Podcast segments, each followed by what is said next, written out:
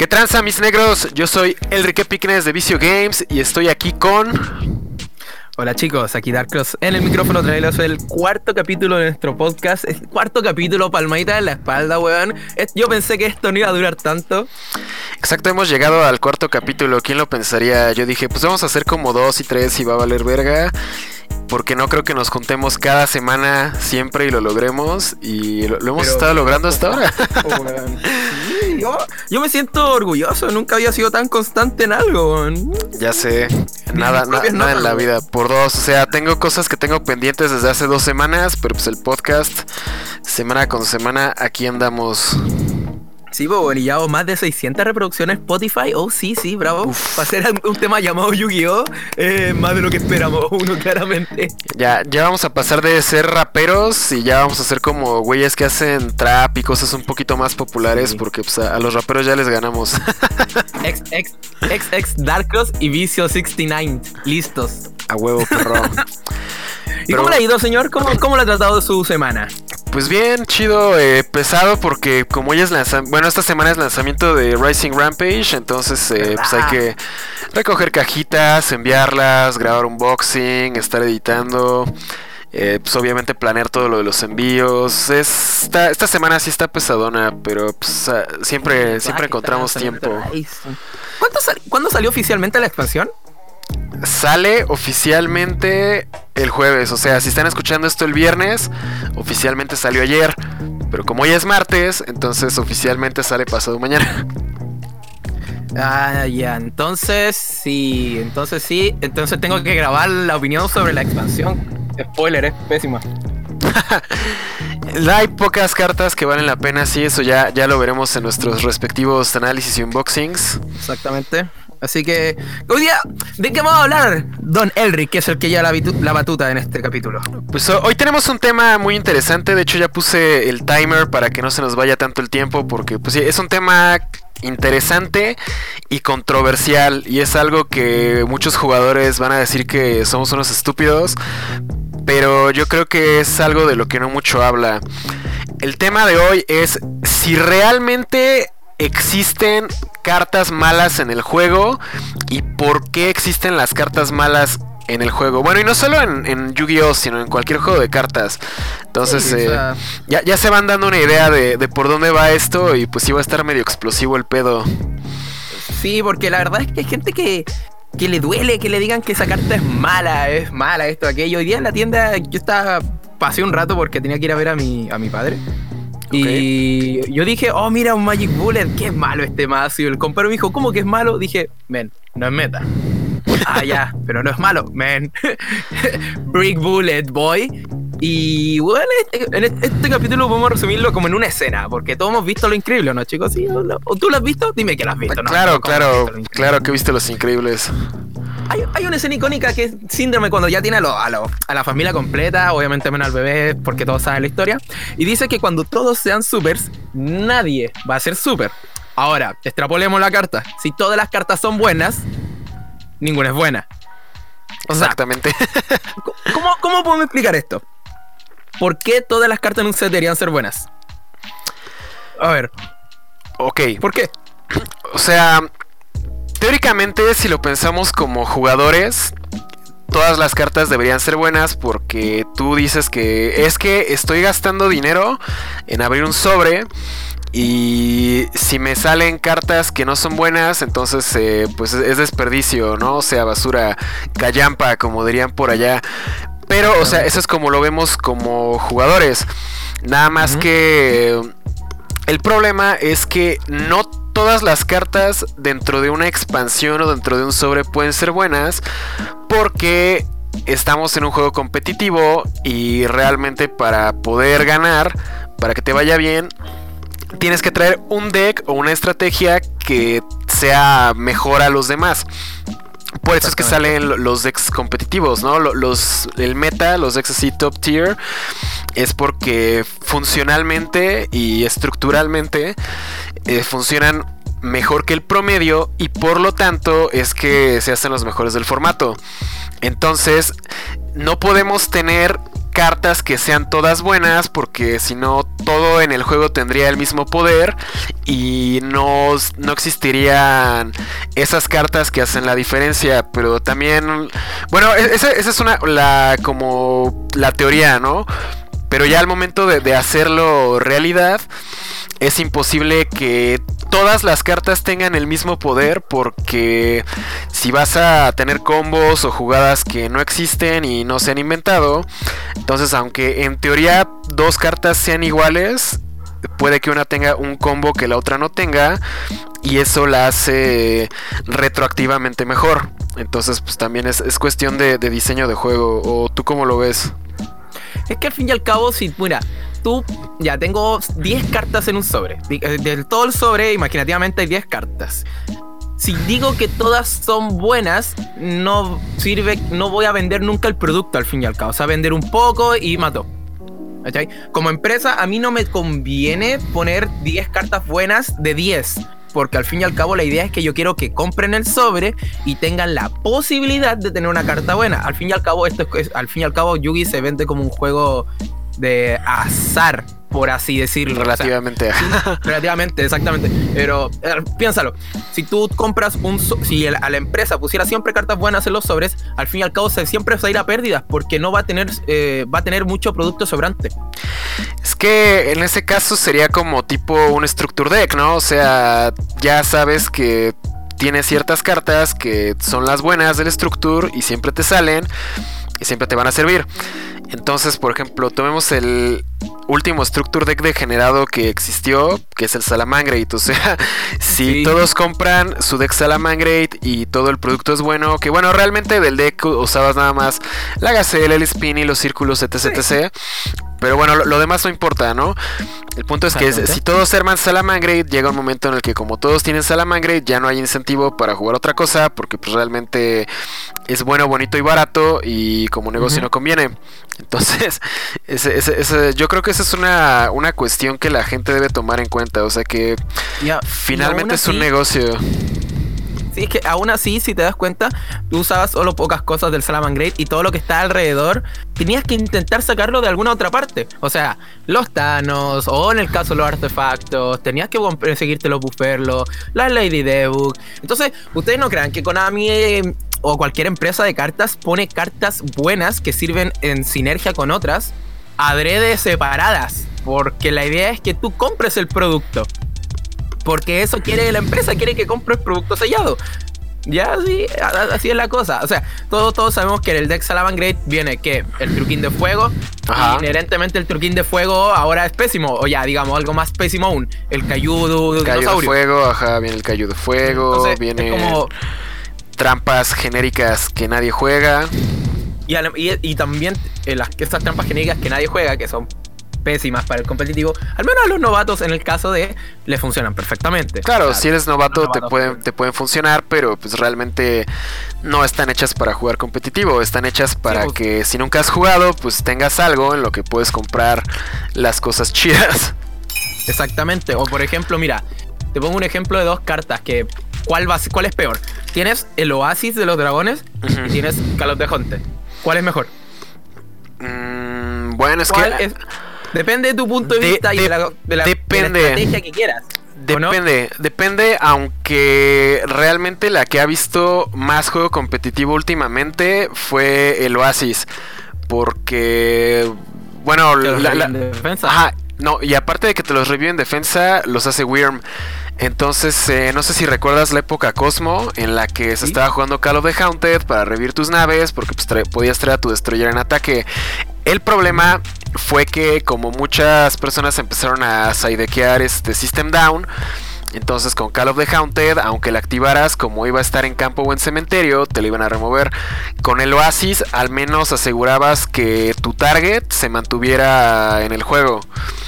Entonces eh, yo creo que si lo pensamos de forma competitiva y con ese tipo de usos, el Oasis es mejor porque te da un, efecto soft de protección, aunque las dos cartas hagan lo mismo. Pero como tenemos las dos cartas que hacen lo mismo, yo creo que ahí es cuestión de que comparas una contra otra, ves que una te da un beneficio adicional y por lo tanto descubres que es mejor. ¿O tú cómo, tú cómo lo ves en esa discusión? Es que, por ejemplo, mira, que por eso puse las dos cartas, porque al fin y al cabo existía el tema del System Down que en su momento, pero por ejemplo también está, retrocedamos un poco más, Telar Knight. Telar Knight jugaba las dos, porque tenía mucha sinergia con cartas continuas, boca arriba. Claro. ¿Por qué digo estas dos cartas? Porque al simplemente hecho, esto genera el tema de existen cartas malas o no. O sea, bueno, pero cartas son buenas. Es lo que te iba a decir. Aquí las dos cartas en este ejemplo son buenas. Sí, pero por eso depende mucho de la situación. Cuando una carta se deje de usar, uno dice que es mala, pero no porque sea nefasta, dígase, no sé, no es como Voy, a tocar un dios. No es como Niguatori. Niguatori es nefasto. Es una carta vainilla que no pega nada. Y hay muchas cartas que hacen lo mismo. Porque hay muchas cartas bebé vainilla. Y hay muchas cartas que son nefastas, ¿cachai? Esas cartas son malas pero hasta la médula, ¿cachai? O sea, su ADN es ser malo, pues, weón. Ese relleno de un sobre o parecer en anime, en este caso, como Niwatori. Pero el tema al fin y al cabo es que no, no, es que no existan cartas malas en este por esto, por ejemplo, en este ejemplo, sino que depende de la situación actual del meta y del uso que se le dé. Al fin y al cabo, tienen el mismo efecto, pero una te da un profit versus otra. Claro. Pero por ejemplo, en esta vez tomaste un ejemplo de cartas que las dos son buenas. Ahora vamos a tomar el ejemplo de cuando tienes una carta buena contra una carta que sí es mala. Y hace rato mencionabas lo mismo del deck Salamangreat, o sea, ¿por qué de la estructura no usamos todos los monos? O sea, tenemos los Spinny, tenemos la Gacela, tenemos el Jack Jaguar, el Falco, pero o sea, hay otros monos Salamangre de los que ni siquiera me acuerdo cómo se llaman porque no tienen. El bisonte. Ah, el bisonte, porque nadie jugó el bisonte. El Mir sí se llegó a usar, pero realmente no, era tan bueno. El Foxy Mujer también se llegó a jugar. El Foxy Mujer, pero así como que poquito, ¿no? Pero por ejemplo, el bisonte. nunca nadie me ha invocado un bisonte. O, los Salamangres de ritual. Cuando esa, es otra parte del, esa es otra parte del diseño de las cartas como están hechas. O sea, hay cartas que no son malas, pero están hechas para generar como esa, esa sensación de, oye, si la pruebo, porque no está para. No es tan mala. No. Eh, por ejemplo, el Mir. No es una carta buena, no es una carta pésima, pero no es una carta que te va a dar mucho profit. Pero es muy buena cuando se juega Ladybook y te tira Nogra. Claro. Porque siempre va a caer. Sí, Entonces, es, una carta que, que se inicia combo y extiende porque descartas un mono de tu mano y se invoca y si lo añades se invoca. Entonces realmente no, no es mala, pero aunque no siempre sea competitiva. Es que es el problema, porque esa carta, como mencionamos al, show previo, como, como puede decirse, hay cartas que son eh, no son malas, pero están creadas para que parezcan malas y solo salga el listillo de mierda a ir a probarla y que diga, oye, funciona. Pero claro. como que no la recomiendo, ¿cachai? Como que no es, no es lo óptimo.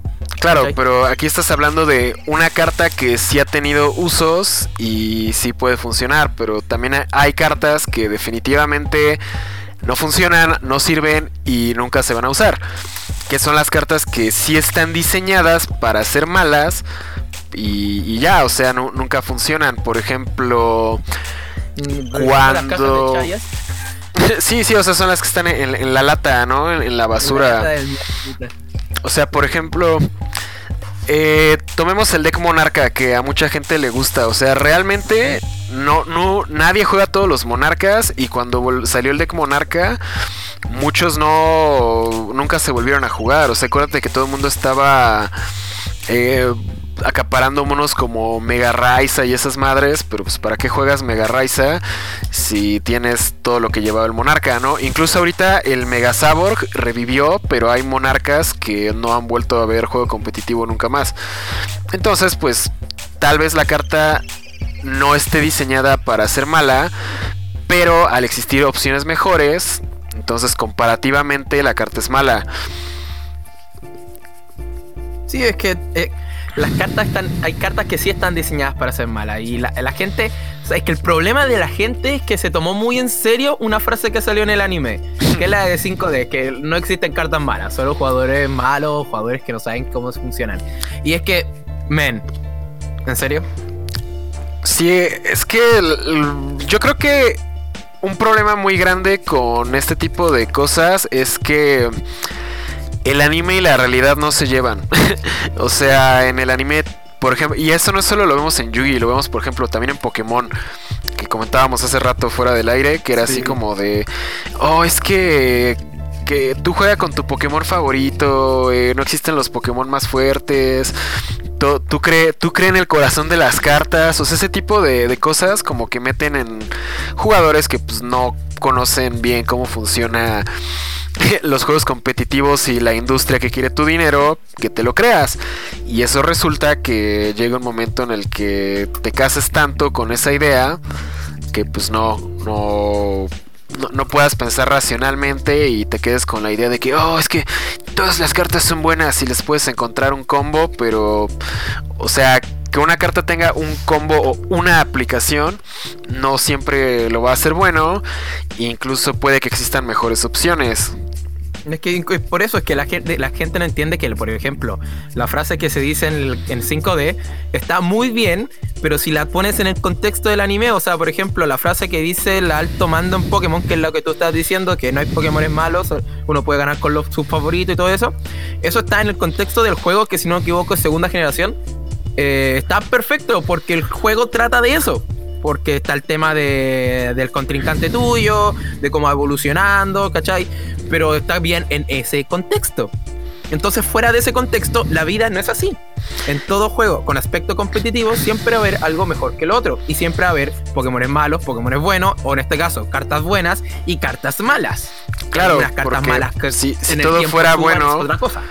Si todo fuera bueno y todo funcionara igual, entonces realmente el juego se estancaría porque pues tiene que haber algo un poquito más roto que lo que ya existe para que pues lo, demás sea tenga un poder menor y digas, ah, esto me conviene más. O sea, porque por ejemplo, aquí, aquí estoy viendo cartas, así que, que he abierto. A ver, si existen cartas buenas y no existen cartas malas, entonces... ¿Ubicas la trampa de Saryuya? La de Saryuya Shackles. Creo.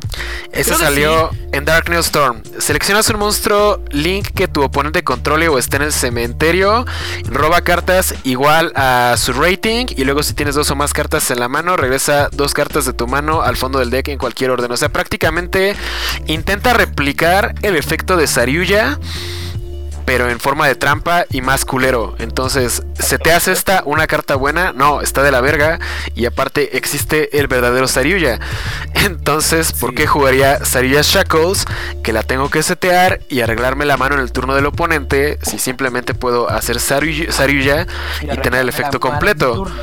Entonces te digo, ese es un ejemplo de una carta buena y una carta mala directamente relacionada a la carta buena para que digas, ah, no mames, esa de Saryuya Shackles está bien culera. Voy a jugar Saryuya. o sea, sí, cartas que están diseñadas para que desde que las ves digas, ah, esta carta se parece a otra carta, pero más culera, ¿no? Entonces yo creo que sí hay cartas que están diseñadas con esa intención. Del tener una carta que pues sea mala para que otra en comparación sea mejor y digas pues voy a jugar esa. Y además, siempre te das cuenta, siempre, por ejemplo, vemos una expansión. Diga, ya, no muy lejos, Rising Tempest, Rising Rampage. Ah, Rising Rampage. De las secretas, en serio, dígame chicos, ¿cuántas hay buenas? Hay una. Más, sin ir muy lejos, sin analizar tanto posible futuro. Hay una. Pues la diosa. La Apollousa, exactamente. Y es como, ¿por qué? Porque las otras cartas secretas, que son de la misma rareza, querían ser cartas más difíciles de conseguir, son así. Claro, claro. De hecho, ahorita tocas un buen punto. O sea, ¿Te acuerdas de Flames of Destruction? Que había. De hecho, yo creo que esa ha sido de las cajas que más secretas buenas han tenido últimamente. Porque como seis estaban buenas y nada más había dos culeras. Y la culera era la de. Mm, o sea, tenía los Nightmare. Tenía el unicornio, tenía la Ibli, tenía el grifo, la Infinite Impermanence. Y de las culeras era este la, de los Oyama. Lo ah, llama. no, no, no, ese era como. Creo que la tenía... Ghost Tenías la Ghost Belle. Mm, Ghost Bell también. Había una. Es que no me acuerdo cómo se llamaba, pero no era. O sea, no tenía ah, nombre de Oyama, pero tenía. Placa, placa en el 3v3, sí me acuerdo, sí me acuerdo. O sea, ya, ya, entonces, te digo, para no irnos tan lejos, tenías 5 a 6 cartas buenas de 8 posibles secretas y tenías esa que estaba culera y había otra que ya ni me acuerdo cuál era. Trisvaena. Ah, Trisvaena era buena. O sea, te digo, prácticamente tenías 6 secretas, 7 secretas buenas contra una culera y cuando te salía la culera decías, no mames, me salió la culera y sabías que estaba culera y se devaluó en dos días, ¿no? Porque literalmente nadie la quería. Entonces, ese es un ejemplo de cartas buenas contra cartas malas, que tan solo por verlas sabes que son malas. Y uno, como está acostumbrado a ese ambiente, eh, a uno muchas veces le sorprende una carta común muy buena. Branca Drops es oh, común y es buenísima, pero uno piensa, ¿por qué esta carta es común? Sí, de hecho. No, me hagan. No, no escriban cosas en los comentarios antes, porque yo sé que ustedes lo mismo han dicho, porque esta carta es común. Sí, la neta, es, el Pancracio debió haber sido mínimo super, como un Twin Twisters. Exactamente. Y es una carta buena para hacer que las otras cartas comunes del pool de cartas digas, men, qué nefasto. Exacto, por ejemplo, de hecho, si te fijas, el Pancratops es parte de un arquetipo que es el Dino Wrestler. Mencióname otro Dino Wrestler que sea o sea, ni siquiera te diré igual de bueno, pero o sea, que sea bueno. Que se, utilizó. En un contexto pues, competitivo, ¿no? Hermano, el campo. Y se jugó. Hmm. Bueno, el campo, pero o sea, de los monitos, ninguno. Ninguno. Porque ¿qué, otro mono? sí. Claro, dentro de un deck Dino, pero incluso si armas un deck Dino, no metes todos los Dino Wrestler, metes algunos y metes Oviraptor y Ultimate Conductor Tirano y Meselanosaurio, que son dinosaurios buenos genéricos. Exactamente. O por ejemplo, también en, el deck eh, Dino, o sea, ya tenemos al Ultimate Conductor Tirano en el Structure Deck. Y también venía el Black Tirano y el Ultimate Tirano, que eran como las versiones anteriores. E incluso en su momento eran malas, porque pues nunca vieron realmente juego competitivo, porque son cartas que tienen condiciones de invocación muy estrictas y que el payoff no, no sirve, o sea... No. O sea, ¿por qué voy a invocar al, Black Tirano o al Ultimate Tirano si puedo convocar al Ultimate Conductor Tirano de una forma muchísimo más fácil que tiene un efecto muchísimo mejor? Entonces son cartas que pues, comparativamente son malas. Y que aunque no existía el Ultimate Conductor Tirano, ya existían y nadie las jugaba. Porque pues, no tenía ningún sentido jugarlas. Entonces, ese es otro ejemplo de cartas que son malas desde el principio. Güey, y incluso fíjate en esto, y no sé si muchos se han dado cuenta. En Flame of Destruction habían dos trampas secretas. Una muy buena, una muy mala. Impermanence y la Oyama. ¿Por qué esto? Esto es para esa, esa emoción. Uno cuando ve el sobre y va llegando a la carta y ve, es secreta, es trampa. Y ves, y es Impermanence y... Y la otra es mierda. Así me han troleado. me han troleado varias veces. Sí, eso, eso, sí, fíjate, la mayoría de las veces, siempre una carta muy buena de la expansión o muy connotada que es secreta, va acompañada de una de la, del mismo tipo, pero muy mala. La Ghost Belle también iba acompañada de una carta monstruo secreta, pero muy mala. ¿Cuál? No me acuerdo, weón. Ese es el problema. Actualmente con los Nightmare. Ah, la Ible, que no era tan buena. Se jugaba una y, tanto. O sea, sí, era buena, pero no era la gran wea. Entre los Nightmare, entre Unicorn, entre los Synchron, eh, Link, digo, el, Unicorn, el Griffon y el Trifaena, actualmente, si tú abres ese sobre y tú ves un Link, tú esperas que sea, y Secret, tú esperas que sea el unicornio. Ah, claro. bueno, pero en, ese momento también el, el Trisbaena y el Grifo tuvieron usos. O sea, realmente nunca han sido malos. O sea, eso, es lo que tenía de bueno profit, Así como, sí, porque tú veías un profit, tú decías, ya, el Ultra ya, si hay mucha back ya, bacán, es, útil, es, tech. Exacto. El Griffon, igual el Link 4 tiene un efecto ya, sí, sí, tiene combos, igual bien. Pero el unicornio era como el inherentemente que tú podías pasar de tiempo y decir, esta weá sigue siendo buena porque un caster. Claro, ya hasta la fecha se sigue jugando. Y se sigue jugando, entonces tú, tú y tú decías, oh, un Griffon, ya, bacán. Igual algo, pero tú veías un unicornio y decías, men, unicornio. Y alababas a los dioses vikingos y me da y al C decía, sí, men, unicornio. Entonces, ¿por qué pasa eso? Porque al fin y al cabo, Konami quiere que, como dije al inicio, tú compres. Y esa emoción al ver que te va a salir algo, o que aún queda algo, o por eso tú no sabes siempre cantidades secretas, ultras y supers que hay en los sobres, porque Konami quiere que tú compres, compres, compres, compres. tiene, Konami quiere esa misma sensación cuando tú vas al casino y te envicies con una tragamonedas.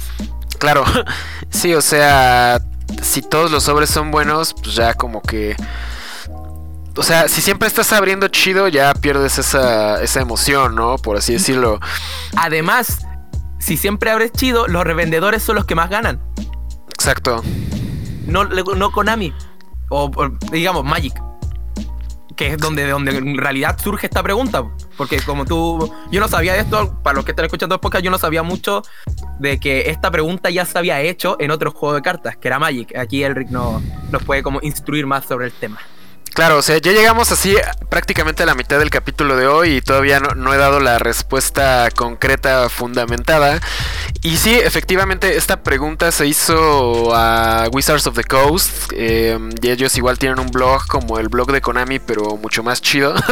y sí responden ese tipo de preguntas, o sea, de rarezas y de efectos y de cosas que pues Konami nunca habla públicamente. Y en este caso la pregunta fue, le preguntaron a un vato de RD que es eh, Research and Development, que son los güeyes que hacen el juego, un vato que se llamaba Mark Rosewater, que le preguntaron precisamente que por qué hacían cartas malas. Y ahí contesta que pues hay varias formas de definir si una carta es buena o mala. Dice que la primera es que las cartas débiles o malas son fundamentales dentro del juego porque eh, el chiste es que los jugadores experimenten, o sea, te dan un pool de cartas y tú vas viendo todas, entonces las vas leyendo y dices, ah, bueno, esta es buena o esta es mala, pero necesitas que exista una carta buena para que la leas y digas, ah, mira, esta madre sí está chida, la otra carta que tengo al lado está mala. Pero dice que también hay cartas que parecen malas, pero luego se hacen buenas. Que es, son cosas que hemos visto dentro del Yugi, ¿no? Por ejemplo, el Oasis of Dragon Souls, del que hablábamos hace rato, tal vez al principio dices, es que yo no quiero que mi mono se haga Wyrm, ¿no? Porque pierdes la ventaja del, del tipo, ¿no? O sea, si mi deck bustea máquinas y se hace Wyrm, entonces pierdo el, bono de las máquinas, ¿no? Pero si tu oponente tiene un counter directo a máquinas, entonces tal vez sí te conviene que el mono no sea máquina. Entonces, en retrospectiva, son interacciones que ya descubrimos que son buenas. Pero también dentro de los mismos sets hay muchas cartas que ya pasaron 5 o 10 años y nunca se han usado y nunca se van a usar porque pues, son inherentemente malas. Entonces dice que esos son los tipos de cartas malas. Las cartas que están diseñadas pero que no se sabe si van a ser buenas o son malas y se les descubren usos. Las cartas que son más poderosas que el, promedio para que desde que las ves digas, ah, esto va a ser bueno. Y las cartas que sí están diseñadas para ser malas, que son la, contraparte de esas cartas buenas. O sea, como lo que hablábamos hace rato hay una carta específicamente en Yu-Gi-Oh que yo considero que es malísima y hay gente que la va a defender, pero pues o sea, no mames. la que estábamos hablando hace rato de Relay Soul. Sí. O sea, es una trampa que te invoca un monstruo de modo especial desde la mano. Y mientras esté en tu lado del campo, no tomas daño. Pero si el monstruo deja el campo, tu oponente gana el duelo. O sea, mm, no hace al monstruo indestructible por batalla ni por efecto. O sea, tal vez no, tomas daño de ningún tipo que incluye batalla y efecto. Pero pues eh, al mono no, no, lo proteges de ninguna manera. Entonces, ¿por qué vas a jugar una carta como Relay Soul? Que, o sea, ni siquiera te revive del cementerio. No te invoca del deck. Te invoca un mono de la mano. No le da ningún tipo de protección. Y si te lo quitan, pierdes. O sea, esa es una carta mala porque en primer lugar es una trampa. Entonces tienes que ir primero. Tienes que setearla. Tienes que resolverla. Y si resuelve, te van a bajar un mono que tu oponente le va a pegar o te le va a destruir con un Severus y ya perdiste. Entonces, eh, yo creo que esa sí es una. La definición de una carta mala. No sé cómo lo veas tú. Es que esa es una carta mala porque en el juego Es el anime, o sea. Sí, pero en el juego existen cosas que hacen lo mismo con menos puntos en contra. O sea, por ejemplo, si tuviera una carta que hace tal vez no exactamente lo mismo que sea una trampa que invoca un mono de la mano, que estoy seguro de que existe, pero que cumpla la misma función, sería Double Summon. O sea, tengo eh, mi Relay Soul que la tengo que setear y me va a invocar un mono de la mano. Si quiero una carta que me invoque un mono de la mano, juego Double Summon. Pero ahí dices, ¿por qué voy a jugar Double Summon si puedo jugar cartas que son mejores? Como Emergency Teleport, que es rápida y me va a invocar un mono del deck. Entonces ahí tienes los tres tipos de cartas. La carta mala que está diseñada para ser mala. La carta que pues es buena, es mejor que la mala. Y tienes una carta que es todavía mejor que la anterior que está a 1. O sea, Emergency Teleport está limitada. Double Summon está a 3. Y Relay Soul está a 3. Nadie ha jugado nunca en su vida Relay Soul porque son estupidez. Double Summon ha visto juego competitivo en formatos como el Spiral, por ejemplo. Exactamente. Y Emergency Teleport hasta estos días se está jugando en Salamangreat para invocar monitos, las ruedas psíquicas y eso, y poder hacer Y, Estalio. sí, y también ha tenido participación viendo lejos a varios metas, o sea, Teledad. Por Ritual lo más característico, Cosmo. Ritual Beast, Cosmo, que en ese formato fue el que se tiró a uno la carta. Sí. Entonces. Y el ejemplo perfecto, no pudiste dar un mejor ejemplo, weón. Mejor ejemplo. O sea, también, chicos, también tienen que identificar que hay cartas que son mm, newbie friendly, por así decirlo. Son cartas que en sí, en competitivo son malas. Pero para que un jugador aprenda, no están para nada mal. ¿Como cuál? ¿Cachai? Puta, weón. Lejos, Call of, Call of the Haunted. Mm, Meta, meta Blandon es mala. Porque Bueno, actualmente, ahora. Por mucho tiempo. Sí, ahora. Pero porque hubo Meta Power Creep. Sí, pero. Sí, sí, ahorita es mala, ahorita no- tema. no la jugaría. Es como un tema muy, muy también que se aplica en, los en los MOBAs, por ejemplo, el Power Creep y toda esa mierda. O en Hearthstone también, que se aplica mucho. O en, en realidad en todos los juegos. ¿Para qué ando hablando, wea? Pero por ejemplo, meta, meta hablando ahora, Call of the Hunt es pésima. Y ya fue, sigue siendo pésima después de que termina el formato Cosmo. Pero porque a Cosmo le da una sinergia muy puntual. Y Telanite también.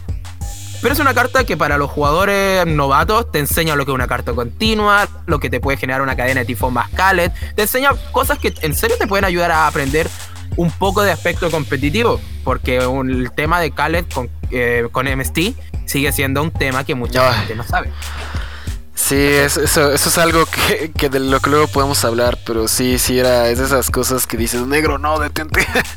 Sí, pero es que es como, son cartas que no son malas, sino que son como más amigables para los novatos porque además sus efectos son simples, no son más allá de hacer algo y hacer algo. No Claro. es un efecto de tres cuartillas que dice esto, esto, y ah, nada más puedes hacer esto. Ah, pero también recuerda que si tienes esto, puedes hacer esto otro. Y es como. Eso no es amigable para el jugador nuevo, para nada.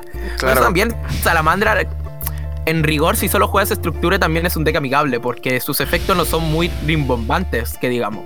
O sea, es más allá de que este cae especial y manda una carta al cementerio. O te enseñamos a cómo achicar el mazo. Ah, tenemos una carta que puede buscar un monstruo en el mazo.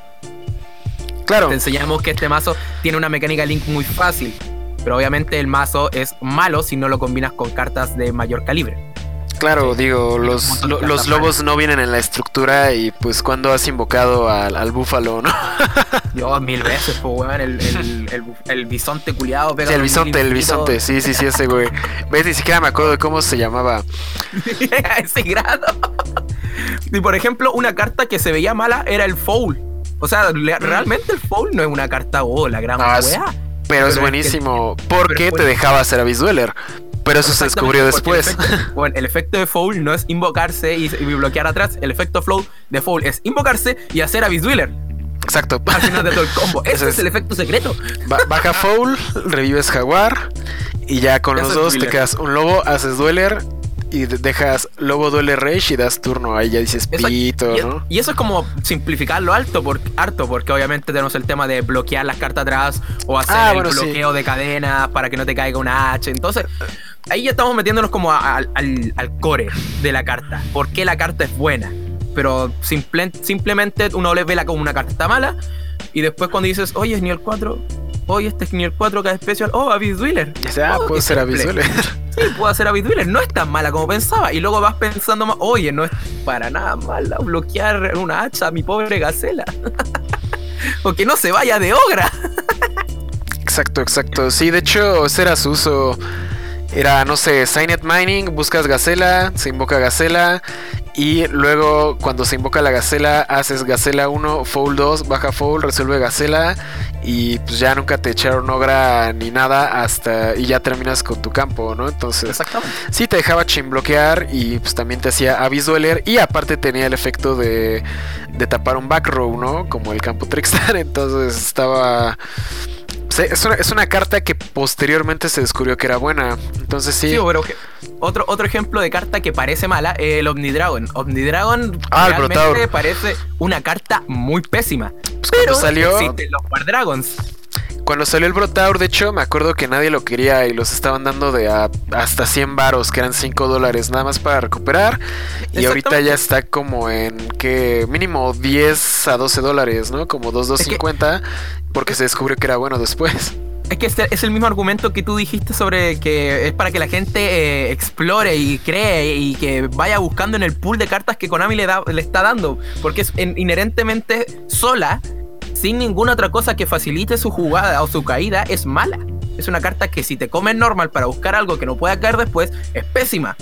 Pero sabemos que existen los War Dragons, sabemos que existen cartas que lo pueden invocar especial, sabemos que puede caer al cementerio, que es una carta que igual con Danger va a ir al cementerio, lo podemos revivir con Pisty, lo podemos invocar del mazo con el LP. Entonces al fin y al cabo, por muchos factores y que la gente fue descubriendo, como es el motivo de que las cartas parezcan malas también, al fin y al cabo terminó siendo una carta que realmente funciona. O el Levianer, o el dragón lesbiano, como algunos le dicen. Inherentemente es una carta que te pide tres cartas en el cementerio para invocarse. Sí. Y es como, man, that shit is so horrible. Y Pero luego se descubrió de que, oh, tenemos Dangers y pones tres monos cagados de risa en el cementerio y le quitas una al oponente. Y es nivel 8. Un nivel muy bueno para hacer exit. Dark Matter. Dark Matter, lol, nada que ver. Titanic. Titanic. Ah, puede ser Hope también.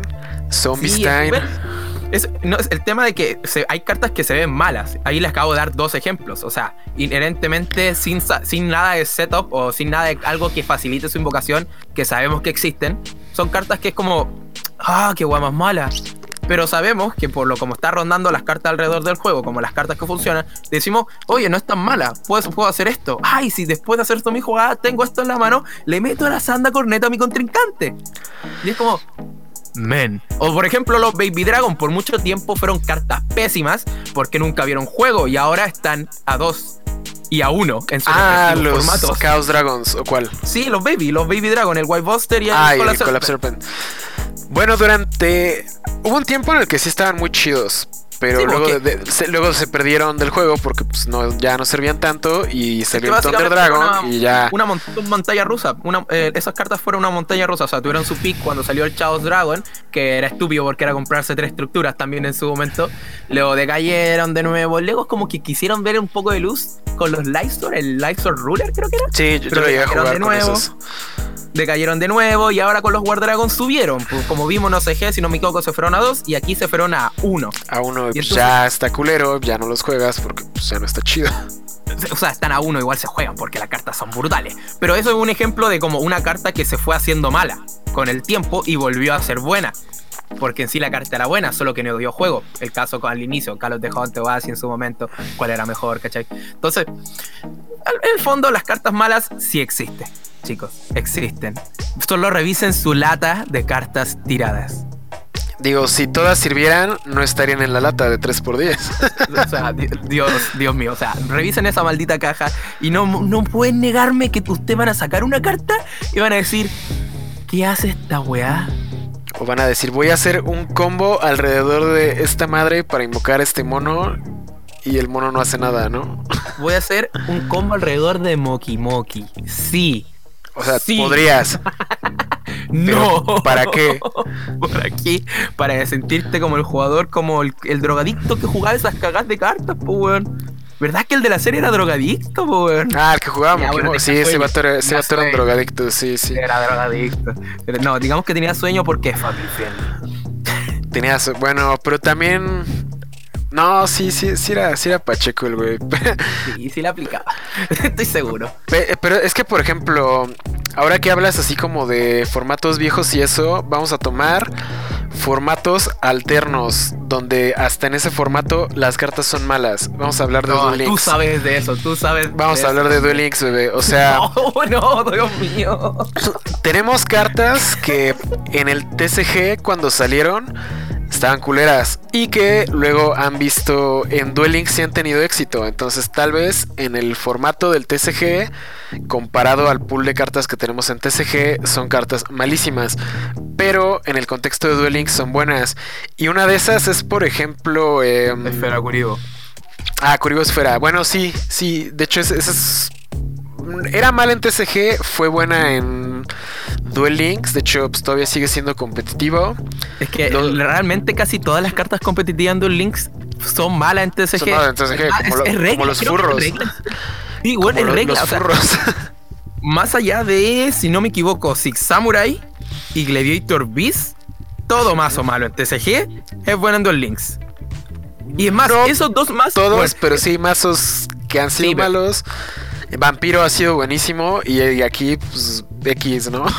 Sí, pero por ejemplo, si llegara Ma- Magic Bullet también a Duel Links sería lo mismo. O sea, Ah, sería buenísimo. sí, porque sí, es un mazo bueno, pero New Meta. en un- eh, eh, como que sabemos que no va a hacer nada acá. Entonces, que, o sea, mira, incluso con esto yo te doy un, un- un perfecto punto de que a las cartas que son buenas en TCG también son buenas en Duel Links. O sea, Six Exacto. Samurai y Gladiator Beast fueron buenísimos en, en TCG. Es más, Gladiator Beast ganó un mundial.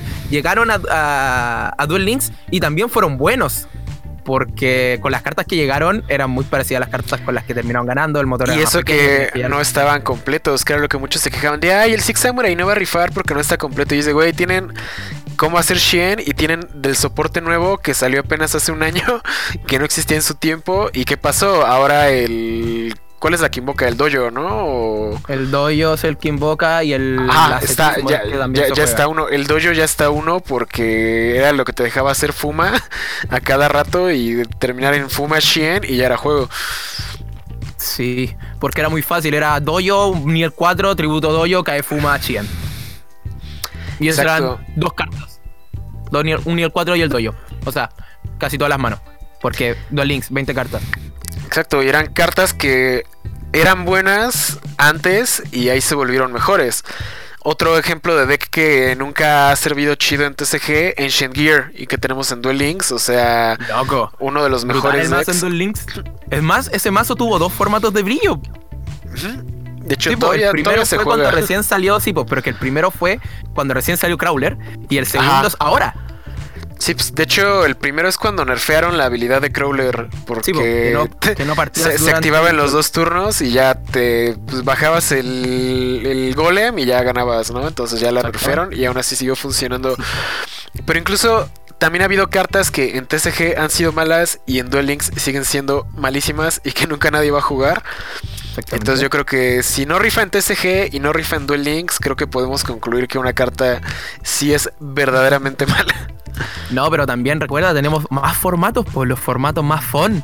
Que Oh, es cuando negro, no. la gente hace sus propias listas, pues, y hay eh, cartas que siguen siendo malas. O sea, yo he armado formatos no meta, pero es que es dificilísimo. O sea, ustedes piensan que hacer un- una lista de un deck, un torneo no meta es. No, no, no, no, no. No es solo banear los mazos más fuertes. Bueno, no es solo banear mazos fuertes del formato. Yo, al menos en las listas que hacía de, de no meta, yo tenía perma baneado Everly Match y Ash Blossom. Porque eran cartas que a cualquier mazo que sabemos que era de formatos pasados, los de reventabas. Ah, sí, los sí, porque turbo pues, reventas. muchos decks viejitos, pues, mm, o sea, tenían una búsqueda y si les destruías su una búsqueda ya se morían, ¿no? Como por ejemplo DDD, tomemos el, el- uno de- deck que se muere con cualquier hand trap DDD, o sea, le echas Ogra, le echas Ash, le echas Baylor, le echas lo que sea, ya. Exactamente. Pero por ejemplo, Baylor y Ogra no eran tanto como Ash, que podía negar cualquier tipo de búsqueda. Ogra, por ejemplo, reventaba una carta y Baylor negaba un monstruo, pero Ash negaba todo. Y Everly Match reventaba todos los campos que te podían dejar, los campos más groseros con una negación, pues baiteabas la primera negación y adiós. Entonces era como ya, tenías esas dos perma baneadas, luego tenías que ver los mazos más fuertes del formato, luego tenías que ver qué pasaba si baneaba esos mazos fuertes que quedaba. Era como mierda, ahora tengo que banear cartas de esos mazos o banear esos mazos completamente. Luego pasar, ¿qué pasa si ahora tengo todo esto baneado? ¿Qué es lo más potente? ¿Habrá un tier 0 o unos dos mazos que brillen? Obviamente pensando en la comunidad en la que estaba, pues yo sabía, puta, sé que hay un Mermail y sé que si baneo estas cosas y Mermail queda como lo más brígido, el que juegue Mermail siempre va a ganar. Entonces, bueno, armar esta lista es complicado, pero tú yo sé que tú has vivido algo, algo que es trascendente, weón. Es, trascendente lo que te has vivido, weón. Pues tengo un compa ahorita que está en un equipo fun, pero, o sea, ellos son más de que... Mm, son el tipo de jugador que cuando algo es roto y es poderoso, en vez de decir, ah, vamos a usarlo, es así como de, no, eso está muy marica y vamos a banearlo. Entonces, pues ahorita cada que mi compa hace un deck, pues ya banean ese deck. y son jugadores malos, o sea, lo digo abiertamente. Puedes...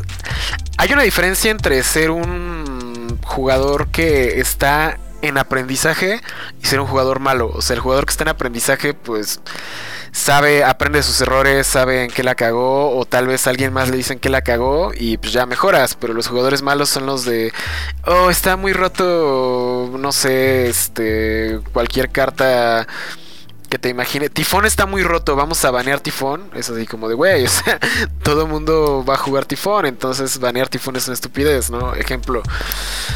Entonces sí, sí es algo que pasa. De hecho, por eso a mí no me gusta prácticamente nada lo que sea de formatos inventados o formatos font, porque no, no, no son reales, no existen, no hay eventos de eso y nada más los juegas por gusto, pero el juego no funciona así, entonces pues, yo por eso me alejo de ese tipo de formatos. Y aún así, yendo a esos formatos super fun o super inventados, hay cartas pésimas, weón. Que no sirven, no van a servir, nunca van a servir. nunca van a servir, chicos, sí. Esos son los tres strikes. ¿Funcionan formato competitivo? No. Primero strike. ¿Funcionan dos links? Segundo strike. En un formato inventado donde solo matas, o sea, un formato no meta, ¿funciona? No. no. Tres strike está fuerísimo, perro. Exacto. muy ahí podemos concluir de que la carta es mala, sí. sí, la carta especial, sí, es malísima, es malísima. O sea, vas a jugar Relay Soul en TCG, no. La vas a jugar en Duel Links, no. La vas a jugar en el formato Fon donde no hay Twin Twister pero hay Tifón, no. Entonces es mala. Fin de la discusión. creo que hemos llegado al, a, la forma más em, fácil de, de saber si algo es bueno o malo. Sí, chicos, recuerden, tres strike estás fuera, prácticamente. Yo creo que he, hablado harto, 47 minutos según mi, mi timer. Yo diría que un poco menos. Sí, yo creo que ya es momento de ir pasando a las preguntas. Yo tengo una muy buena, encontré una Pero muy espera, buena. Recuerden que antes de pasar a las preguntas, las preguntas solo se pueden escuchar en Spotify. Bueno, o sea, en, forma de audio. O sea, si no estás escuchando en, formato de audio, en todas las Apple Podcast, Google Podcast, este Spreaker y otras mil plataformas. mierdas que no entendemos cómo se, Ahí se puede. Pero si estás en YouTube, las preguntas no están en YouTube para que pues, te bajes Spotify y nos escuches en Spotify. Ah, y una cosa extra. Bueno, una cosa extra es que nosotros no ganamos nada con que lo escuchen en Spotify, pero es por comodidad, weón. O sea, yo lo encuentro más cómodo. Yo escucho mis podcasts, yo los podcasts que sigo ahora los escucho en Spotify. Y no doy la visita en YouTube, lamentablemente, pero. Sí, es por comodidad. Pero bueno, ya habiendo dicho eso, pasamos a la primera pregunta. A ver, ¿qué pregunta escogiste? ya, Tengo la de Pablo Martínez. Yo encuentro que es pedazo de pregunta. A ver. La pregunta va así. ¿Cuál sería la mejor manera de hacer que un jugador salga de la zona de confort de su deck mago oscuro estilo del Monster a más no poder y se anima a probar otros decks o al menos otro tipo de invocación? está brutal la pregunta. De hecho, esa, pregunta puede dar un podcast completo, pero vamos, tal vez luego hablemos de eso ya más a fondo, pero a ver, ¿qué, qué respondes tú a eso? ¿Cómo haces que un jugador de los péndulos son malísimos y destruyeron el juego, quiera jugar lo nuevo. O sea, mira, viendo por el ejemplo que dio el mago oscuro y que juega los Duel Monster, o sea, obviamente no juega Exit, no juega Links, etcétera, etcétera, etcétera. Entonces tú le dices, oye, eh, a ti te gusta, obviamente si juega mago oscuro a ese grado es porque le gusta el deck. Entonces, oye, weón, eh, hay cartas nuevas para ese deck. Hay un Exit Mago Oscuro. Y dice, ay, es que lo existo. Pero men, mira, vas a poder hacer estas jugadas. Mira, vas y invocas esto, esto. Y hay cartas nuevas. que no son Exit, ¿cachai? Porque está la ilusión del mago oscuro, la ropa del maguito oscuro, la vara del mago oscuro, la cola del mago oscuro, weón. Es como el meme del mono, weón. O sea, Dios mío, está el vara, la ropa y la sombra del mago oscuro. ¿Qué más quieres de mago oscuro? Y son cartas que, bueno, no son exits, no son sincros, cosas que pueden haber cagado el juego para él. Y se las vas introduciendo para que vaya cochando convitos nuevos, sí, vaya entendiendo. Está la tabla del mago oscuro, weón. Está el círculo del mago oscuro, la, el círculo que invoca al mago oscuro, weón. Hay, hay muchas cartas. Entonces le vas presentando de esas. Entonces el chico va a ir investigando, decir, wow, está eso, eso, eso, y va a ir empezando a meter, no sé, sus exits. Obviamente, el exit del mago oscuro, que es el que te invoca, el envoy, si no me equivoco.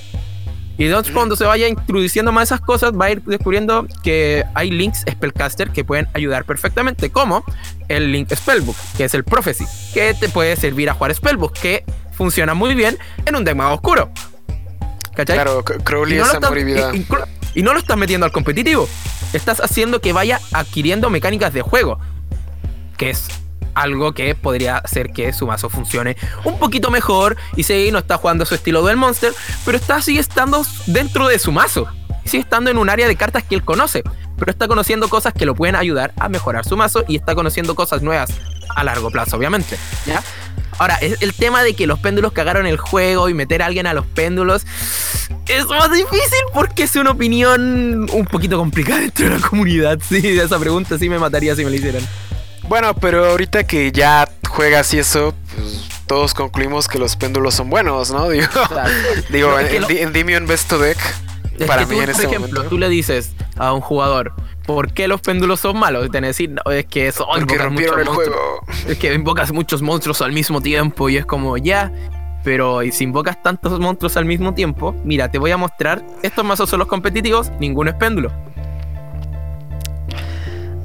No, no sé, yo, no estoy tan de acuerdo. Porque que realmente... yo, soy más directo, yo soy más directo con las cosas. Pues yo le digo, mírame, ya rompieron, están rotos, están, están muy, muy rotos a según de vista. Pero si yo me voy al competitivo donde ya está lo más roto de los rotos, no están. Entonces... Ah, bueno, sí, sí, o sea, eso tienes razón.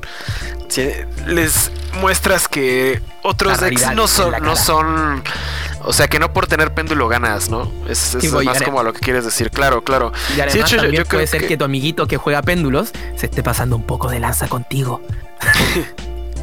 sí, pasa, weón, pasa. Claro. Yo lo que creo con esta pregunta de cómo haces que un jugador así, vamos a ponerle tradicional, old school, quiere aprender lo nuevo es que pues desde el principio le preguntes qué es lo que quiere lograr con el juego. O sea, nada más quiere divertirse o quiere jugar competitivo. Porque si lo único que quiere es divertirse y no quiere estudiar ni mejorar ni nada, pues hagas lo que hagas, no vas a hacer que, que cambie su forma de pensar a menos que él quiera. Ya si el vato te dice, ay, es que quiero ganar, pero pero no, no la logro o no la entiendo, entonces ahí ya, ya estás en una mejor posición de ayudarle, o sea, ya, ya le enseñas que, o sea, por ejemplo, se evita los links, es lo que está rifando, entonces pues ya le enseñas a jugar los links, le enseñas teoría del juego, pero yo creo que más que hacer que las personas cambien su forma de pensar, necesitas una persona que esté dispuesta a aprender. O sea, porque si, no, si no, no lo vas a lograr. O sea, se van a quedar como los fon que te digo que, ah, Tifón está roto, vamos a banear Tifón. O sea, cuando una persona no sale de esa mentalidad, yo creo que no se puede. Yo entiendo eso porque yo como soy ayudante de física y he sido profesor de alguna otra materia, yo entiendo esa cosa que los cabros, por ejemplo, no quieren aprender algo. Y dije, bueno, es muy, es muy su problema, ¿cachai? Yo, por ejemplo, como ayudante profesor, estoy haciendo mi trabajo, yo tengo que seguir aquí, ¿cachai?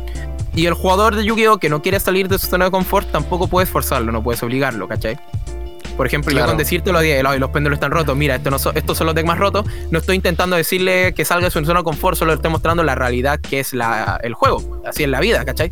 Por eso el ejemplo del mago oscuro es más fácil de trabajar, porque al fin y al cabo es un mazo como el Blue Eyes, que siempre le están sacando cartas nuevas, weón. Siempre, siempre hay soporte Blue Eyes. Entonces, esos mazos son muy fáciles para ayudarte a salir de la zona de confort, porque si ya bien no quieres ser competitivo y quieres seguir con tu mazo y seguir jugando Fon, aún así puedes intentar aprender de las nuevas cosas, ¿cachai? Puedes aprender de los Exit con el mago oscuro y en el Blue Eyes puedes aprender de los Synchro. Con ambos puedes aprender de los links porque sabes que van a los vas a necesitar tarde o temprano para seguir sí, jugando con que la es eso, o sea, en algún momento vas a tener que hacer un link, un sincro, un exis. Yo creo que el problema de los péndulos es que como eran opcionales, o sea, como no era de huevo jugar péndulos, entonces mucha gente dijo, él está culero y no los jugaban, que fue lo que a mí me pasó en la época péndulo. Y ahorita ya juego péndulo. Entonces, eh, yo creo que los links en ese aspecto sí fue algo bueno, que como de eso sí son de a huevo, o sea, si es de a huevo jugar links, no es de a huevo jugar péndulo. Entonces, como todos los tienen que jugar, pues ya todos tienen que aprender a jugarlo.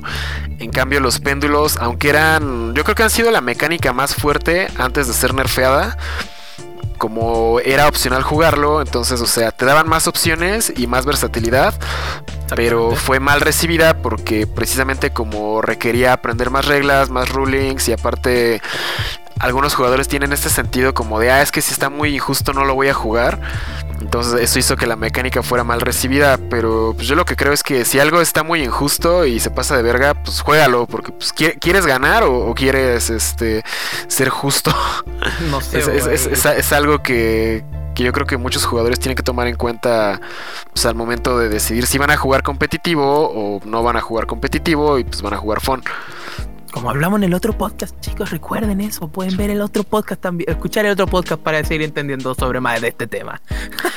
Exacto, o sea, todo se va ligando. Y pues sí, o sea, yo creo que te digo, se necesita una persona que esté dispuesta a aprender Obviamente, si la persona está dispuesta a aprender, pues necesitas a alguien que le sepa enseñar las cosas.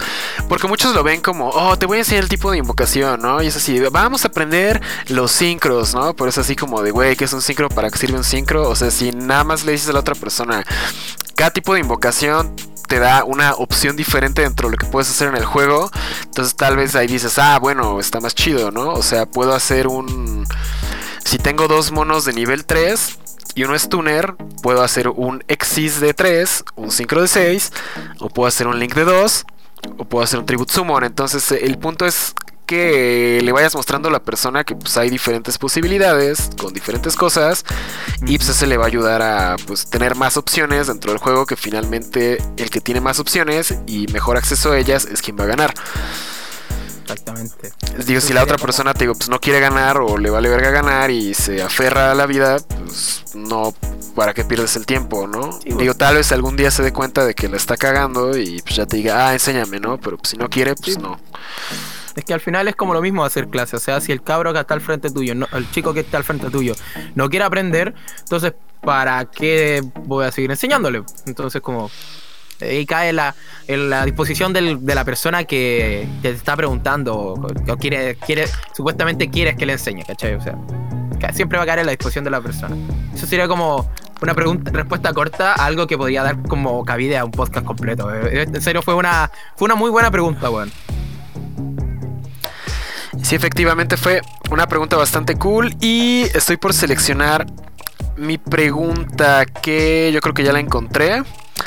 ¿Cuál es? De Alan Orozco. ¿Cómo saber qué cartas siempre debes tener en pool o qué cartas se volverá staple? Yo aquí creo que mm, tienes tanto que ver cartas que ya existen en este momento que pues todo mundo debe tener, como cartas nuevas que van saliendo que debes ir teniendo. Y yo creo que el punto es conseguirlas y mientras juegues no venderlas. O sea, no, no hay que irnos muy lejos. Tomemos las hand traps. O sea, lo que yo siempre veo es que está Effect Baylor. Y Effect Baylor se hace bueno y el común sube a 40 pesos, que son 2 dólares. Luego se termina el formato y de pronto, ah, ya está bajando el Baylor. Los voy a vender de a 10, 20 varos, ¿no? Entonces te compran tus Baylors y luego ves que el Baylor subió otra vez y ya estás buscando, ah, tienes Effect Baylor y le vuelves a pagar de 30 a 40 pesos. Si ya sabes que una carta es buena cada cierto tiempo, aunque no siempre, pues no la vendas. Exactamente. Y eso aplica a muchas otras, ¿no? O no sé tú cómo, cómo veas este tema. Es que, por ejemplo, lo que dice Alan también puede tratarse como a cartas que van a salir. Dígase. Ah, cartas de Racing Rampage. Ya. Expansión culia mala. Ya. Otro ejemplo. Flame of Destruction. ¿Qué cartas en ese momento, qué podías prever como cartas buenas? una cosa que yo siempre aconsejo es no dejarse guiar por un hype. El hype siempre ha sido tu peor enemigo al tema de elegir unas cartas. ¿Por qué? Hype OCG. hype gladiador. Mira, es que al fin y al cabo, el hype en los videojuegos, en el amor y todo, es tu peor enemigo porque te hace comprar a tontas y a locas. Porque es un supuesto. Es algo que dices, ah, sí, lo vi una vez, ya, hypeémoslo. No, y los revendedores aprovechan mucho de esto, chicos. La gente que tiene carpetas siempre se aprovechar de este hype. Siempre decir, nadie es que esta fue la tech esta semana y no sé qué, y la weá, y la empiezan a comprar, a, a acaparar, y el fake no stock, ¿cachai? Y esa mierda. Y el básico de, no, bro, es que va a subir. Y es como de, güey, no ha subido. o sea, ¿ya subió o no subió? ¿Está al precio de hoy o, es, o mañana va a estar a tal precio? Pero hoy no es mañana, entonces hoy está a tal precio que te apliquen el va a subir. Es como de, güey, ¿quieres vender o no quieres vender? Exactamente. O sea, también, eh, ¿cómo evitar este hype? Bueno, estate, dirá, ya salió una carta. Espérate la siguiente semana. Si esa tech sigue, es como, mmm, me la planté igual. O sea, igual. Por ejemplo, la Polousa, durante mucho tiempo, si no es que hasta ahora, en OCG sigue siendo una carta que se juegue. Que está en los extra deck de los deck combo, más que nada. Entonces, si tú prevés jugar combo o prevés que esa carta la vas a terminar usando, es mejor comprarla cuando esté más barata. Obviamente la gente actualmente está diciendo, no, está sobrevalorada, es que no cae en el extra deck, es que Rafa Got es imbécil, etc. Todas esas cosas andan diciendo actualmente. Entonces, el punto es que tienes que eh, aprovecharte de esa imbecilidad eh, mutua y decir, ya, todos están diciendo que es, inútil, que es innecesaria, yo la voy a aprovechar. Voy a comprar la barata y cuando digan, ay, es que ahora se juega, oh, ya la tengo. yo, yo creo que sí hay una forma. Bueno, es que te digo, eso es con cartas del futuro. Yo, yo me enfoqué más en cartas del pasado, ¿no? O sea, te digo, por ejemplo, Hand Por ejemplo, yo en el momento del Borre Savage ya lo compré a 10 mil pesos chilenos. Esos son como 15 dólares a Pepe.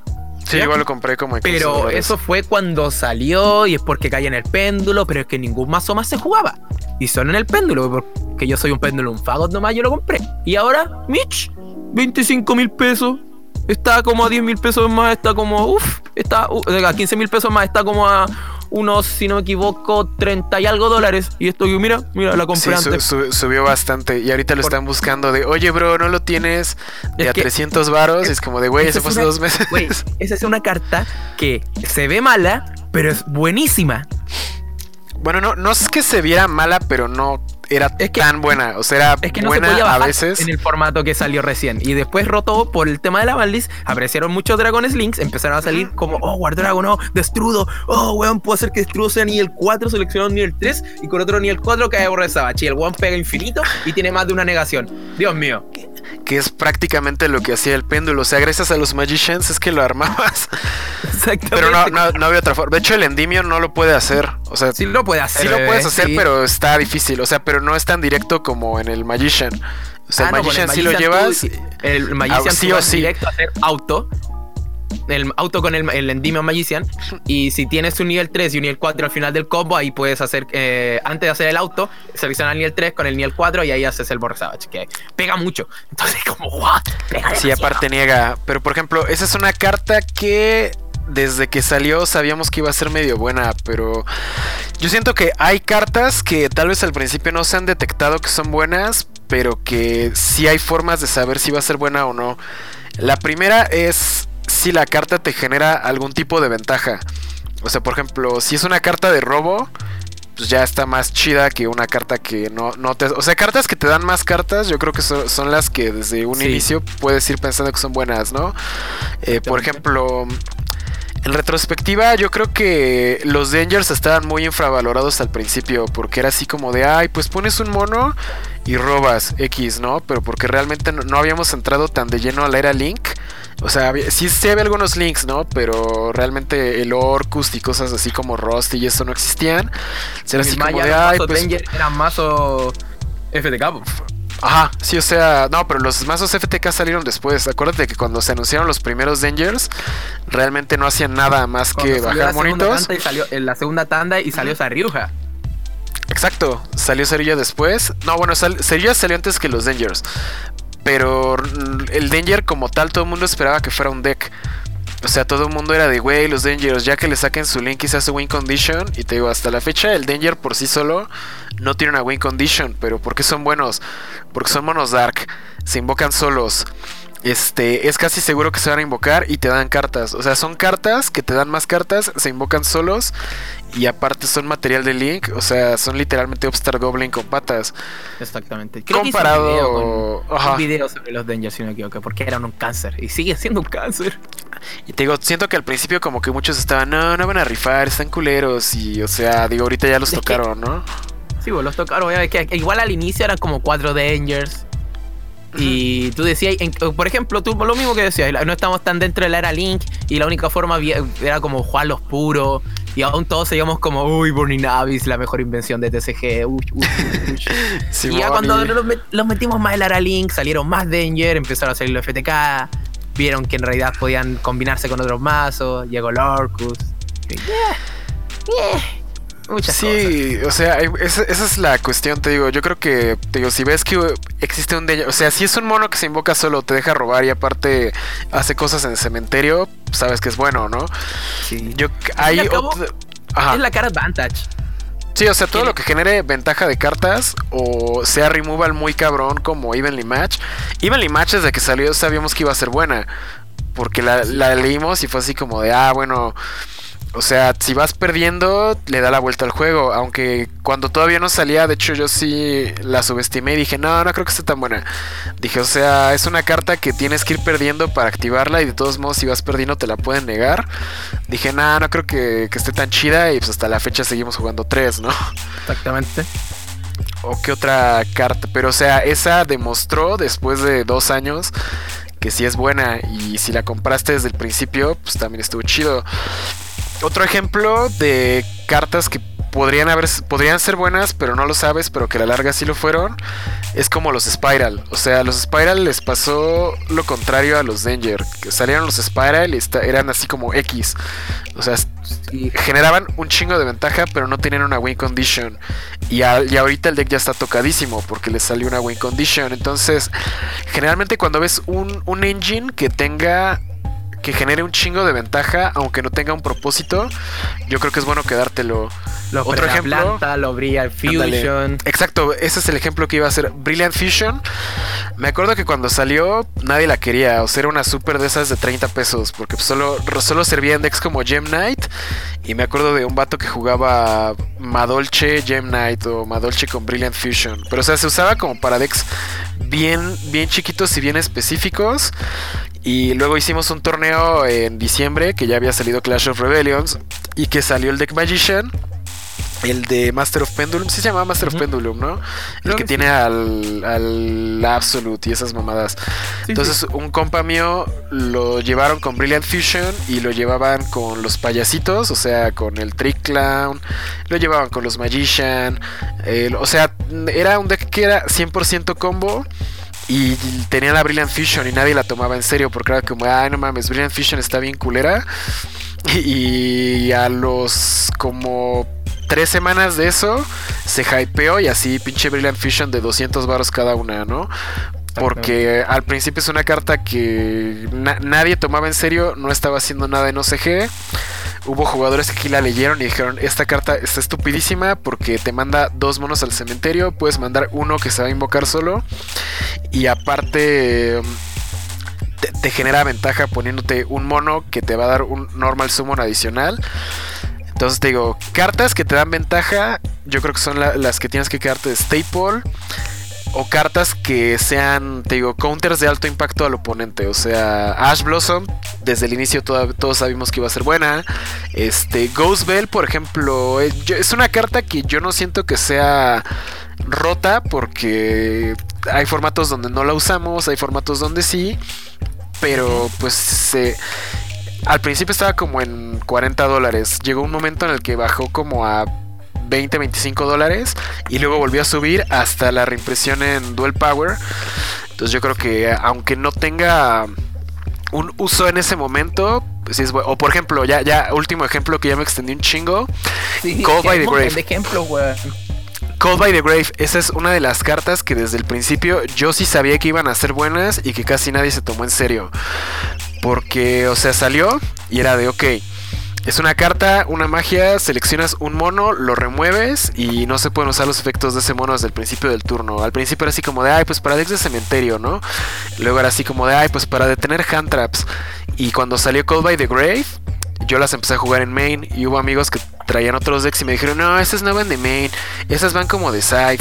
Este, solo sirve cuando vas primero y era como de, güey, vayas primero o vayas segundo. Es una carta que ofensiva y defensivamente está bien estúpida.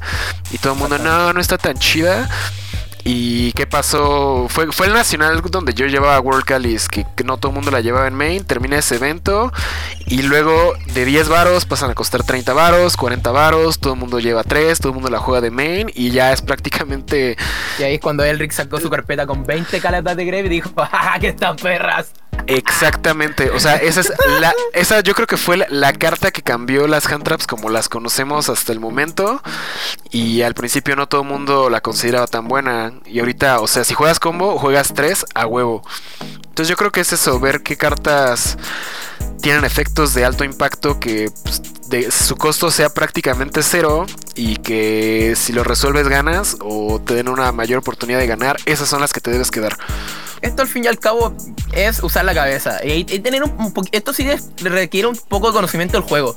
Sí, totalmente. Porque no, no es tan fácil ver que una carta a futuro, corto o medio plazo puede ser útil y que o cartas que tú dices ya esto después igual puede volver, ¿cachai? Yo siempre, por ejemplo, tengo cartas eh, viendo mi carpeta, por ejemplo, cosas que aún conservo.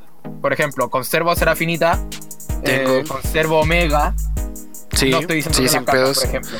Eh, Tapir, tengo a un Triple Arena, incluso conservo de Code, a Trigger Ahí tengo. Ahí tengo. Solde también, weón. Sí, eh, todo, todo, todo. Rabbit, Rescue Rabbit. Eh, nada, más, tengo uno, de ese sí me faltan dos, pero sí, sí, o sea, es, ahorita con el OCG Hype. Longfire Blossom. Longfire, buenísima. Eh, tengo un Mecha Phantom Lion guardado. Tengo a un Los el combo Mythical Beast. Eh, los dos Clifford que se juegan. Uh, dígase. Y hasta Shuffle Reborn tengo guardadas. Ahí tengo también, ahí tengo también. Eh, tengo Summoner Art incluso guardadas. Tallos of Breeding guardadas. Eh, tengo tres Dark Horse, wow. wow. También tengo. Instant Fusion. Eso es, o sea, esa nunca la debes vender. Instant Fusion nunca la vendas. Tenkis es buena, nunca la vendas también. Nunca se sabe, por si acaso. eh, Virus, el Eradicator Virus, Call of the Hunter, tengo incluso Trading Road. Y pasando a Silent, por ejemplo, tengo un Fossil Dinas. Tengo uh Psyche Blocker, que carta más buena que amo mucho. Buenísimo, buenísimo. Eh, tengo Espada de la Luz, las con Light. Tengo Lava Golems, tengo Book of Eclipse, Enemy Controllers eh, y trampas Sidega infinitas. Pues solo puede haber uno, Heavy Susternado, Rock Mistake. Uh, bueno, también Mistake puede ir de main. Es cierto, mazos Macrocosmos tengo eh, Blind Obliteration, Gosen Match, Rivalry, Iron Wall. Son cartas que tarde o temprano vuelven porque he jugado varios formatos. Exacto, sí. Cuando juega varios formatos. Y obviamente no mencioné cartas como Team Twisted, cartas más para mazos péndulo, cartas que más para mazos salamandra, hand traps, porque esas están repartidas en salamandra y en el Magician. Por eso. claro, pero como lo, mencionas, es tener conocimiento del juego. O sea, a mí, yo, yo he hecho lo mismo. Cuando juego formatos en los que se juegan cartas que existían antes, por ejemplo, Imperial Iron Wall, cuando regresé a jugar Está el Ritual Beast, ya era una carta relativamente vieja y todos tenían, pero yo no. Y cuando las quise conseguir ya estaban caras, como de a 40 cada una. Pesos, 2 dólares. Entonces lo que tuve que hacer fue comprarlas y, luego bajaron de precio y mucha gente las vendió, pero si se vuelven a usar ya las tengo. Igual, no sé, ejemplos de cosas nuevas que van saliendo, como cuando salió Solemn Strike, o sea, estaba carísima pues ya las fui comprando y aunque las reimprimieron, pues ya las tenía. Entonces cada que reimprimen Solemn Strike, me las quedo, espero a que baje la oferta de cartas, de que ya todo el mundo las vendió y ya saco las mías y las vendo. Entonces digo, son cosas que si en algún momento fueron tan buenas, pueden regresar. Eso es hablando de staples, ¿no? Y en cartas de arquetipo, pues si ves, por ejemplo, Quick Launch. O sea, Quick Launch, ¿a qué carta específica del pasado te recuerda? Dices, esto es una teleport de Rockets. Emergency Teleport fue buena, sí. El Rocket es, en este momento es bueno, no, pero es un deck del anime. Puede ser que el deck Rocket sea bueno a futuro, teniendo una Emergency Teleport y un Pot of Grid. sí, sí puede. un dato extra sobre Arc eh, no, esto es Arc 5, ¿verdad? Sí, o Cerebro, como le dicen. Brains. Sí, eso, Brains. Eso. Perdone, es que no estoy viendo el anime. Es que la tendencia mazos de los coprotagonistas a ser buenos ha estado fuerte. Sí, sí, de hecho, creo que este ha sido de, Este es los- de Revolver, las pocas el épocas donde los decks de anime sí funcionan. O sea, Gouki, top Trickstar, tier, Trickstar, top tier, para motor eh, Rocket. Rocket. para Dragon Link. ¿Sabes cuál es el único deck que no ha funcionado? El del protagonista. Oye, pero Firewall está baneado. Firewall está, pero realmente como deck, o sea, es como, por ejemplo, en, en la pasada, en Arc 5, o sea, el Performapal, pues no mames, Pepe Tier 0. y el, el DDD estuvo bueno, pero pues X, ¿no? Pero todos los demás decks del anime, o sea, ni me acuerdo y ni hicieron nada, porque si hubieran hecho algo me acordaría. pero sí, esta vez como que sí le están dando, sí están enfocando en decks del anime. Entonces, otro tip, si es deck del anime y en el anime está chido, puede estar bueno a futuro en el juego. Pues de, de hecho es desde... Bueno, no, en Sexal no, de hecho nu- nunca jugamos así. Sal era muy malo, eso es lo que pasa. Utopía o, o Shark. Y de 5Ds, pues nada más los monos del extra deck, o sea, el Red Archfiend, el Stardust, Black Rose, pero así como que de, bueno, Synchron sí era un buen deck en su momento, porque pues hacías Quasar y cosas así, ¿no? Pero más en esta época yo creo que el anime sí define qué deck va a ser competitivo y qué deck va a no estar tan chido. Exactamente. En parte, final- en parte, en parte, En ¿no? parte, es que, esto, por ejemplo, para los que están escuchando y si esto se escucha a futuro, es porque en V-Rains, en Cerebros, como le dicen algunos, eh, ha estado fuerte esa tendencia y por eso la Quick Launch. Porque justo diste el efecto, el, el ejemplo de, una- de la Quick Launch, o sea, LOL. ¿Cachai? Mucho Sí. ahí. O sea, te digo, esa sí es una carta buena que tal vez en ese momento no estaba tan buena, pero a futuro iba a ser buena y lo fue. Y además, además esa carta va directamente a lo que dijiste, Card Advantage. O sea, es un más uno. Porque te da un monstruo en mesa. Es un es un uno por uno, o sea, pierdes una carta de la mano, y- pero pones un mono en el campo. O sea, es es un más cero, pero te da tempo. O sea, te ayuda a avanzar tu no, estrategia. Luego, luego vamos a hablar de, de tempo y card advantage, porque si no nos vamos a tardar aquí un chingo, pero ¿Cuánto prácticamente es eso. Hora 17, de hecho, Sí, creo que ya ya, estamos por terminar. mató Doc. Pero fueron buenas preguntas, me, me gustaron las preguntas. ¿Qué queréis que te diga, weón? Me gustaron bastante. Estuvo- bu- buenas feliz. preguntas, buenas discusiones. Estuvo, ah, estuvo bueno el capítulo de hoy. Sí, estuvo, estuvo bueno. ¿Qué queréis que diga? Antes de, de irnos y despedir, le tengo que mandar un saludo a alguien. Le voy a mandar un saludo a Jaime Esquivel, que me preguntó sobre el correo para mandar los decks para el consultorio. Y me dijo, me dijo lo siguiente, porque les dije que estaba grabando podcast, que después le mandaba el correo. Le decía, "Un- otro podcast más, el último estuvo perfecto, solo pudo, bueno, hablaron con mucha razón. Me hicieron cambiar de mentalidad. ¡Cacha! Hicimos cambiar de mentalidad, weón. Somos grandes, weón. Somos los mejores. Jugador nuevo, competitivo. Jugador, bueno, Bienvenido, hermano. eres, de, eres de nosotros, uno de nosotros. Oh, pero eso, le debía el saludo porque dije que se lo iba a dar porque me, me- me gusta cuando llegan esas cosas, hace que mi corazoncito lata de nuevo, weón. Sí, la neta es chido que te lleguen comentarios así de, oh, me ayudaste a mejorar. Y dices, oh, sí. Sí, no, me- no, los comentarios que digan que me hiciste reír no me gustan tanto, weón. La verdad es que, puta, sí, sí me gustan, pero es que prefiero que me lleguen este tipo porque dice, hoy salgo bien. Exacto, exacto. Pero bueno, pues ya es así como llegamos al final de este episodio 4 de Tier Zero. Eh, Exactamente. cuatro episodios. No se pierdan el de la próxima semana porque vamos a tener una dinámica que cada quinto episodio vamos a traer un invitado. Todavía no les vamos a decir quién es, pero bueno, cada cinco podcasts va a venir alguien de otro canal o de otra página o alguien que conozcamos y vamos a contestar preguntas con ellos. De hecho, entonces el Sí. próximo podcast va a ser puras preguntas para que pues vayan pensando qué nos quieren preguntar. Obviamente las preguntas que nunca tomamos en cuenta son las de hablen del meta, qué de que está chido ahorita y ese tipo de cosas porque pues, ya las sabemos. Entonces traten de preguntas más eh, chidas. Sí, o algo que pueda dar como conversación amigable y todo eso. Obviamente también no vamos a intentar tomar eh, preguntas que ya nos han hecho. O si Mm, quieren claro. hacer que respondamos preguntas que ya me han respondido, escríbelas de forma distinta. Yo creo que hemos respondido dos preguntas que son lo mismo en el fondo, pero las abordamos de tema distinto. Forma Yo diferente, estoy exacto. Seguro, estoy seguro, estoy seguro. Estoy muy seguro, porque además son temas como interesantes y además, sí, chicos, de esto pueden salir videos, weón. Esto- estas preguntas dan para hacer un video de 10 minutos. ¡Che, monetización! ¡Ay, huevo! ¡A huevo, perro! Y pues bueno, entonces, ¿algo más que agregar antes de despedirnos? que eso, que co- comen frutas y verduras, lávense la cola y estudien mucho. O sea, que tengan un futuro.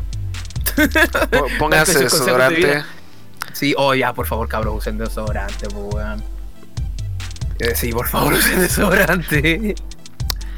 Va que va. Pues yo ya creo que no tengo nada más que agregar. Ya hablamos todo lo que había que hablar el día de hoy.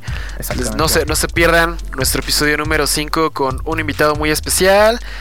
Y querido. es así como. Sí, es muy, muy querido. Ya, ya.